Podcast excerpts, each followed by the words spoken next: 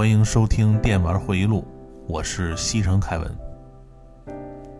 啊，今天周六啊，这个 当然你们听的时候是周日啊。呃，一早上起来就拿出这个迷你双色球选号器，开始摇号。啊，这个最后摇出的话题呢是一号。呃，一号上次我写的是游戏机啊。我一看这话题就乐了，呃，因为聊游戏机的事儿基本上不用准备，啊，你要说抽到什么雕像啊、什么战锤啊这种话题，啊，那多多少少就得准备准备了。呃，游戏机咱们说哪台呢？呃，我想了一下啊，还是和大家呀，咱们在一起回忆一下啊，我认为这个所有游戏主机最完美的一台主机。啊，就是十六位机时代的王者，超级任天堂 SFC。呃，在说今天的话题之前呢，咱们还是惯例啊，先聊聊闲篇儿。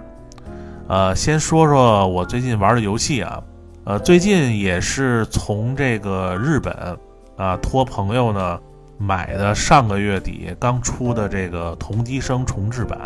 呃，这个游戏也是刚到啊。最近日本好像这个 EMS 啊比较繁琐啊，最后用的是这个 DHL 邮寄的。呃，拿到这游戏以后呢，我马上就安装在电脑上玩了玩啊，整体感觉还是不错的。呃，同级生的原作是 ELF 公司啊，在九二年发售的一款这个美少女游戏。呃，当年呢这款游戏凭着这个剧情和这个主景正树大神的例会。啊，赢得了这口碑和商业上的成功啊！之后又推出了这个同级生的动画版、什么续作等等。呃，在这次的重制版中啊，这个画师呢用的不是这个主景正树啊，用的是这个琥珀老师啊，负责这个例会和这个 CG 的绘制。上次我讲的这手办厂商啊，其中有一个叫 Q6。啊，就是经常出那个画面太美手办的那厂商啊，他们家经常出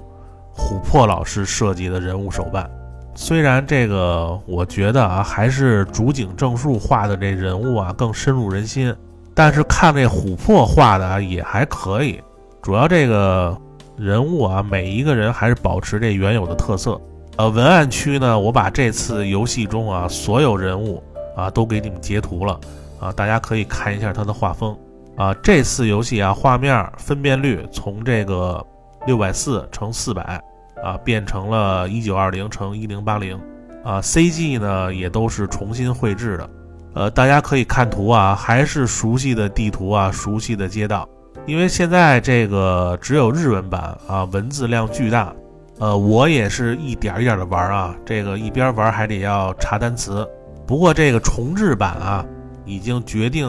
中文化了，啊，这个如果大家呢想玩，可以等等，等它这个官方中文版出了以后啊，但是不知道这个，呃，这种游戏在哪个平台上会有卖？呃，除了玩这个同级生啊，最近还玩了一个电脑上的要塞啊，群雄割据，然后这个游戏啊就觉得一般了啊，首先感觉就是一个画面比较好的这个要塞二。我个人觉得还是一代啊，就是那二 D 的那个，那个是最好玩的。我觉得他们这应该学学这个微软啊，那《帝国二决定版》。你说你把那个一代啊重新做一遍，肯定比这个要强。我看那个大多数人啊，还是想玩这个，就是以欧洲文化为主的这要塞，而不是这种亚洲的混合体。然后这个月呢，《暗黑三》呢，二十二赛季啊，这个月也即将结束啊，这个刷的都快吐了，呃，所以说这月游戏啊，就看这个二十六号的这个《怪物猎人》和炉石的新版本啊，看看怎么样。呃，然后最近呢，天气明显变暖啊，再加上这个国内啊疫情控制的也不错啊，最近饭局呢逐步增多啊，所以每天晚上呢回来都很晚啊，没有什么时间看片儿啊。这周呢就看了一个，就是这个去年年底啊左右出的一个美剧啊，之前呢一直没时间看啊，就是由这个美国恐怖故事那帮人啊原班人马拍的一个新的剧。啊，因为去年呢，美恐十没出，啊，改成今年了，所以他去年年底呢就出了这么一个新剧，叫《拉契特》。呃，看过《飞越疯人院》的听友啊，可能对这名字有点印象啊。其实这篇呢，就是那疯人院里那护士，啊，叫什么那个米尔德里德·拉奇特的前传的一个故事。啊，它主要说的是这个1947年啊，这个米尔德里德呢。他在这个北加州啊，呃，找到一所这个比较顶尖的一个疯人院，啊，然后那里边呢，他那院长呢，就是经常做一些这个大脑的这个新的试验，然后这个米尔德里德呢，就特别想进这家医院，后来呢，就经过他的一番策划吧，然后他呢，最终呢，呃，给自己塑造了一个完美的护士形象，然后随后呢，他进到这个医院里边，逐步呢。打入到这个精神保健系统内部，然后这拉希特呢，在这个疯人院里啊，这种这个内心啊日益滋长的黑暗啊，最终成了一个真正的怪物啊。这个片儿呢是由这个美恐的这个香蕉姐主演的啊。我觉得美恐拍的最好的一季啊，就是那个第二季啊，就是蓝姨演的那疯人院那季啊，那季好像也有这个香蕉啊。这次再以这个疯人院为主题呢，呃，制作组也是从这个各种细节啊做到完美。你看这个剧中的色彩啊运用的特别好，尤其是这个片头啊，那香蕉姐拉红线那段，做的更是创意无限。你按照冯小刚导演的话啊，特别高级啊，我很喜欢这个“高级”这个词儿啊。然后这个片儿呢，口味比较重啊，可能会对一些。胆小的人造成一些不适，啊，但是整体的调性还是很有高级感啊。这个没看过的听友可以尝尝。呃，行，那咱们这个闲篇啊，先聊到这儿啊，咱们开始今天的话题啊，超级任天堂。呃，我想想怎么说啊，这个在十六位机的时代啊，有两个代表，就是一个是世嘉的 MD。呃，还有一个是这个任天堂的这个 SFC 超级任天堂，呃，因为在这个时代啊，这个世嘉 MD 和超任啊，它也是这两边这个支持者啊、粉丝啊，也是互相这个对喷啊，就有点像那个土星和 PS 那时代一样。但是后来这个九一年呢，我记得，呃，世嘉好像出了一个就是十六位机的这个 CD 主机。啊，因为那个时候国内不是特别好买，啊，一点也不普及，而且这个世嘉 CD 机上的软件啊也不多，啊，这个等聊到世嘉 MD 专题的时候啊，咱们再细说。呃，我记得我当时啊是九二年，在这个北京西单商场买的这个世嘉 MD，因为九十年代初啊，这个还没有那些什么经营游戏店呢。当时价格我记得特别清楚啊，M D 的价格是一千八百八，呃，加一盘这个格斗四人组，啊，就是怒之铁拳二啊，这个我们都说习惯了，老说格斗四人组，格斗四人组是两百多，然后当时呢，这个世嘉呢还是那个六个键的肥手柄，啊，就那个版，呃，买了世嘉以后呢，这我很自豪啊，为什么说很自豪呢？因为当时我上初二。啊，经常带一帮同学回来玩这个世嘉 MD，啊，我当时世嘉有三盘卡，啊，一个是这个怒之铁拳二，啊，一个是这个生化战机，呃，生化战机就是一开始能选这个四种这个机型，然后都是昆虫，然后这个画面特别立体，那个横版飞机射击的那游戏，然后还有一盘卡呢是这个米老鼠幻影城大冒险。反正一般同学到我那儿一看这 M D 的画面，尤其是这米老鼠，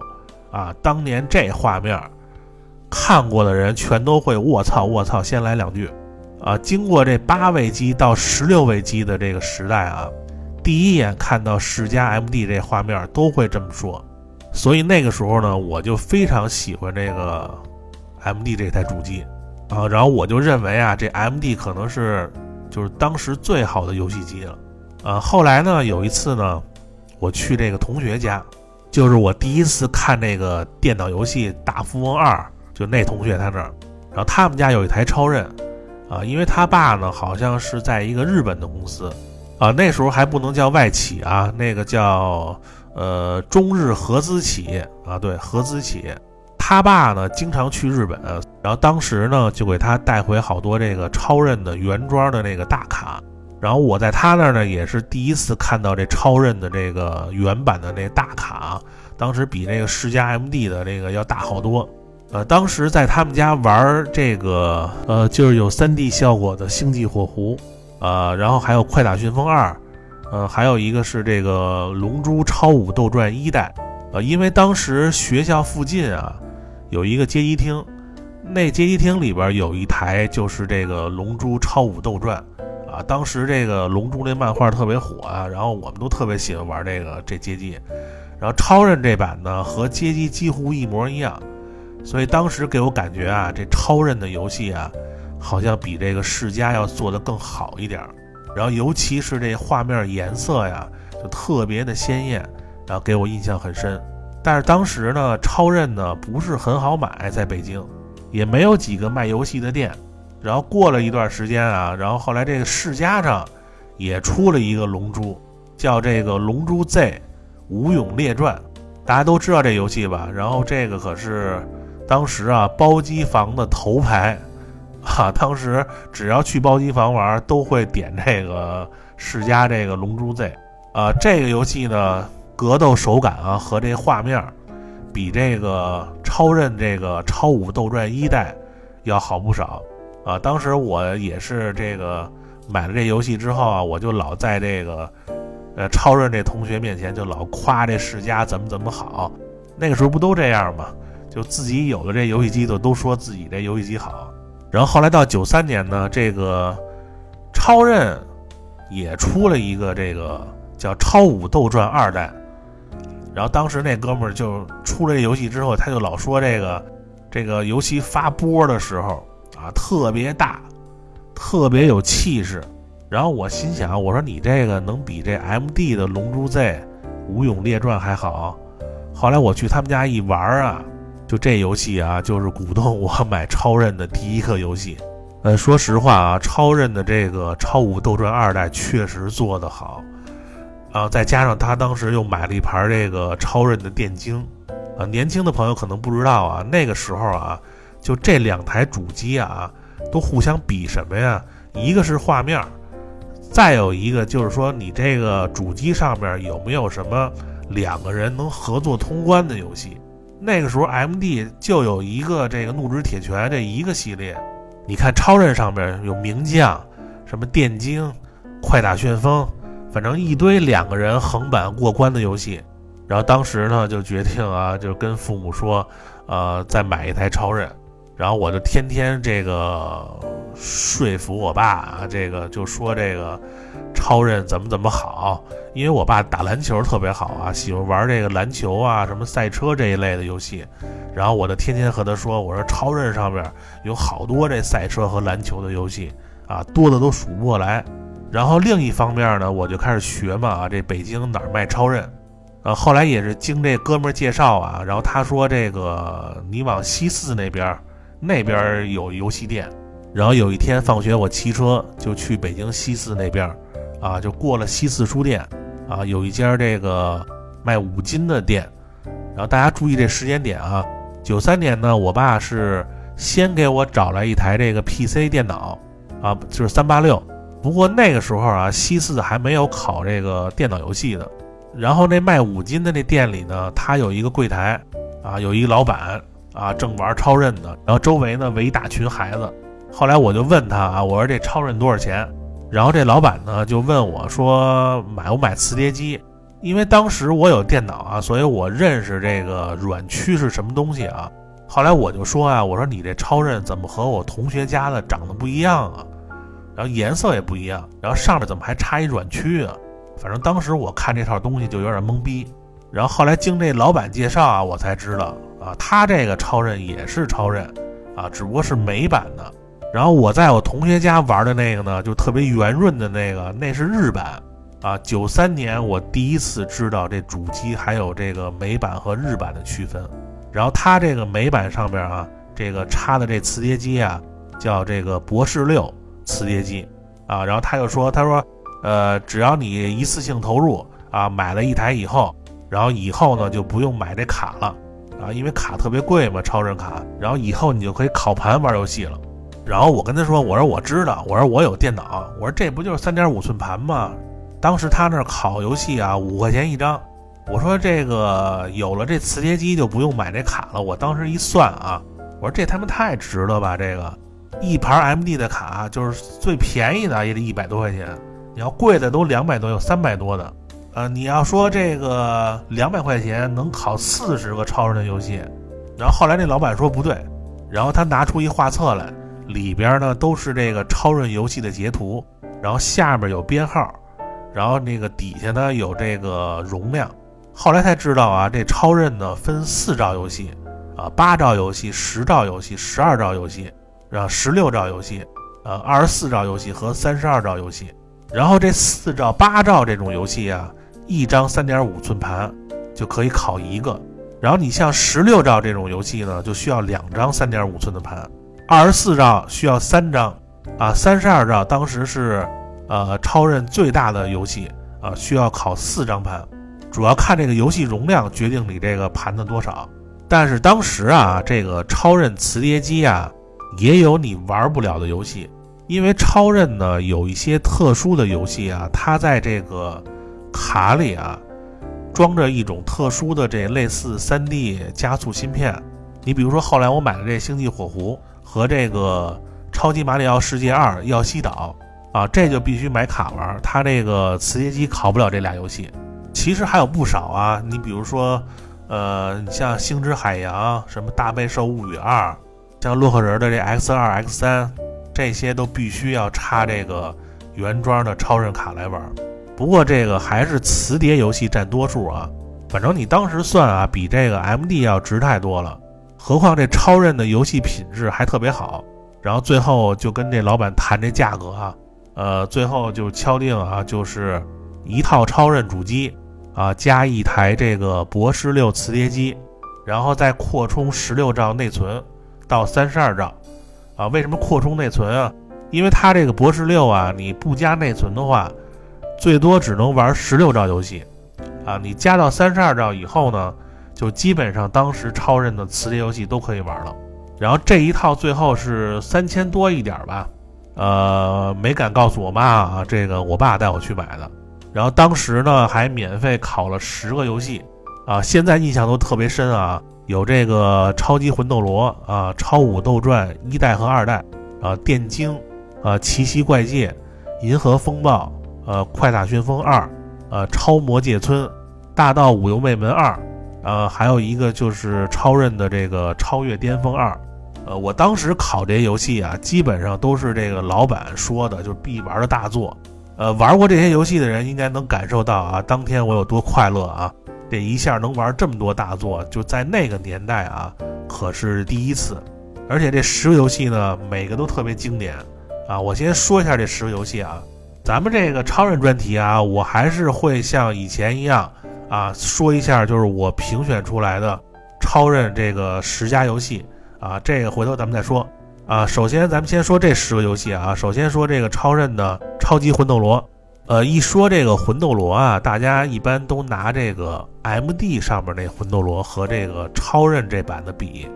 啊。我个人感觉啊，你要说论这个游戏剧情啊，然后内容的丰富程度啊，这个音效啊什么的。我觉得肯定还是 M D 那版更好啊，然后但是你要说这个画面啊，我觉得这个超任这版要比这个 M D 版要好啊，因为这个超任这版的场景呢，就是做的都特别大，然后特别刺激，然后画面的色彩也鲜艳，呃，关键主要还是便宜啊，这一张盘就搞定了啊。当时这个 M D 那盘卡我记得特别贵，当时呃，然后这《超武斗传》一代和二代就不用说了啊，这个二 D 龙珠格斗呃的经典游戏，呃，在当年龙珠啊大火的年代，能那个操作漫画里的人物啊，想想都爽。呃，快打旋风，呃，一代因为这街机玩了无数次了啊，而且这个，而且这个超人这版呢，这个呃每个版本呢只能选两个人，反正每一个都有这市长搭配这红人和白人。呃，因为街机玩的比较多啊，所以这一代我当时就没考，我考的是这个，就是这个二代，因为二代街机没有。呃，但是这个二代啊，这个人物虽然变大了啊，然后这个 BOSS 战呢也比较有气势，不过这个玩到后期啊，因为这个人物这个招式啊比较少，然后美观呢还特别长，然后就是后期感觉啊，就这游戏有点腻，其他的都还好。然后还有一游戏就是超魔界村。啊，魔界村大家都知道啊，这个八十年代在街机啊问世以来，这个独特的画风啊，超高的难度啊，吸引一批人老练这游戏。后来 FC 版呢，这个同样继承了这个超高的难度。然后超任这版呢，这进化啊更为明显啊，不仅这游戏画面啊大幅的提高，然后初次呢加入了这个两段跳还有盾的概念。啊，这个武器和魔法呢也进行了一些强化，然后尤其它很好利用了这个超刃的这个机能啊。你比如说，你像第三关吧，第三关它有一个那个上螺旋塔那段，看着好像有点那个 3D 效果，做的非常棒。然后超刃这版呢，我当时也是打了很久才通关啊。这个超刃这版我还真通关了，呃，几乎是你必须得背板才能过。呃，魔界村最难的地儿啊，就是说你跳出去以后啊，改变不了你的这个落地路线。呃，不像别的游戏啊，你跳出以后，然后你还能在空中还能调整一下这个落地的点。然后，而且魔界村啊，它这敌人是无限出的。呃，不过为什么超人这版我能通关呢？主要还是说它这个画面敌人多的时候啊，因为它这个毕竟这机能有限啊，这画面呢会变得非常缓慢。然后这个呢就有助于躲闪这个小怪的攻击，但是超人这版啊，这个关非常的长，我记得，反正通关需要很长的时间，啊，感觉这个难度啊比现在这什么只狼啊、什么黑魂啊这系列啊难多了。呃，最近那个新的魔界村我也玩了啊，那个画面好不少，不过现在已经没那精力去攻了啊。这个还是把这精力留给这个宫崎老贼这新的游戏啊。这个反正这个超魔界村啊，属于这个超人一个必玩的游戏。呃，然后就是这电竞，凡是买超人的啊，都肯定得考这个游戏啊。有大量的华丽的这个招式和动作，还能可以双打。呃，双打时呢，还能使用很多这个眼花缭乱的合体技。然后这游戏是和这个哥们儿双打的这个横版过关的首选啊。然后还有一个游戏是《奇奇怪界》，这个又是一个必考的大作啊啊！一款画风超可爱的射击动作游戏啊，就是你控制一个日本的，就有点像灵媒啊，还是小巫女啊，反正就那一类的吧。然后你必须用这手中的这个驱魔棒和这个符咒来打击这妖怪。啊，里边敌人呢，都是这 Q 版的这个日本啊《百鬼夜行》里的这些知名的妖怪，啊，这个我觉得这是一款泡妞神作啊。这女孩一看这画风啊，肯定都特别喜欢。尤其放保险的时候啊，这全屏的这彩虹渐变波，啊，这印象特别深刻。反正我记得这游戏啊，特别的可爱。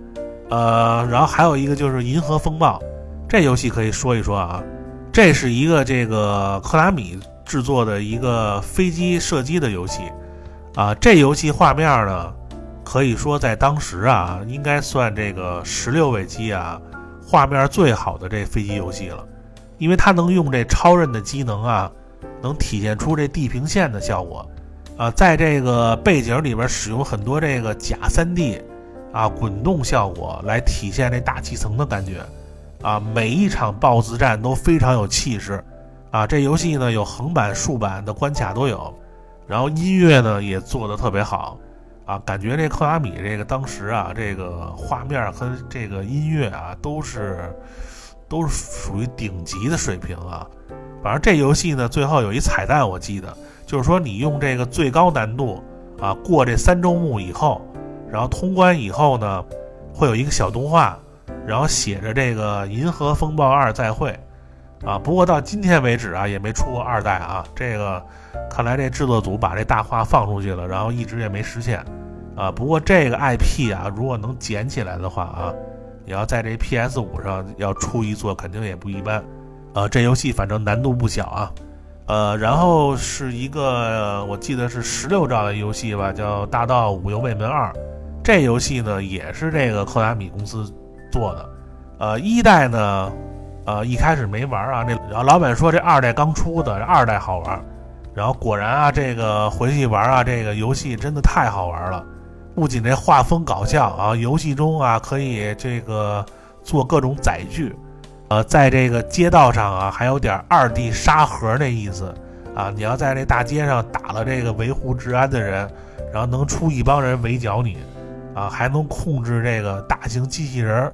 啊，这游戏呢有三个人物可以选，呃，地图呢也是整个日本全国，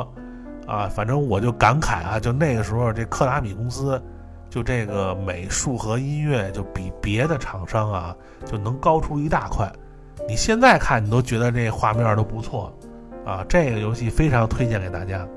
呃，然后最后一游戏啊，就是这个超任上的这个赛车神作啊，也是我评选这个超任里边十个游戏里最好的十个其中一个，就是这个《超越巅峰二》，因为本身我对这个赛车游戏啊，这个一般。玩这个游戏呢，真的是停不下来，啊，因为它不像传统赛车呀，就是你选个车呀，飙车速啊，因为它当时有一个升级系统，啊，你可以购买什么发动机呀、轮胎、保险杠等等，还可以这喷漆呀，啊，有许多零配件儿，啊，来改装你的赛车，其中有三个非常重要的部分啊，就是说，呃，引擎呢关系到这个赛车的加速度。变速箱呢影响这最高时速，呃，轮胎呢对应这赛道呢，它有一个适应问题，然后它里边有一种氮气啊，就是属于这个超级加速的必杀，然后这个应该是最先改装的，因为你改完氮气以后啊，在最初的比赛这效果会非常明显，而且它这价格比较便宜，改完这氮气以后呢，再改这个汽车引擎，然后改完引擎呢，再改这变速箱。反正这些车改啊，都是为了保证你下次比赛能够获得更多的胜利，因为每次比赛呢都有奖金可以获得，因为你每次都拿好的名次，然后你就不断的投资你这赛车，所以这种游戏方式啊，就会让你就不停的玩。然后这游戏音乐也是非常好听啊，还有一个就是游戏中啊有一个小细节，就是说这个主角在超车或者被超车的时候。然后他那从那车窗里边会出一个对话框，会说一些嘲讽或者抱怨的话，这个设定非常有意思。总之啊，这款《超越巅峰二》是超人上必玩的一个赛车游戏啊！我相信如果你没玩过这游戏的话啊，一定赶紧试试啊，绝对会很快上瘾。